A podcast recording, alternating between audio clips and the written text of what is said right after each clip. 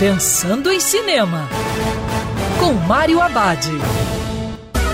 Olá, meu cinef, tudo bem? Já no circuito do terror, Olhos Famintos Renascimento, quarto filme da franquia. A história acontece quando o Festival de Horror realiza seu primeiro evento na Louisiana, onde atrai centenas de fãs de terror. Entre eles está o fanboy Chase e sua namorada Lane, que é forçada a vir para o passeio.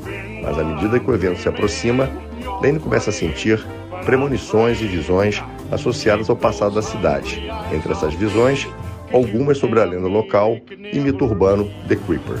O festival começa, Lene acredita que algo sobrenatural foi convocado e que ela está no centro disso. Olhos Famintos Renascimento é o filme mais fraco da franquia, mais indicado aos iniciados. A trama não tem lógica, não tem nada a ver com o que foi apresentado nos três filmes anteriores. É um slasher que tem seus momentos de violência, mas que não provoca tensão.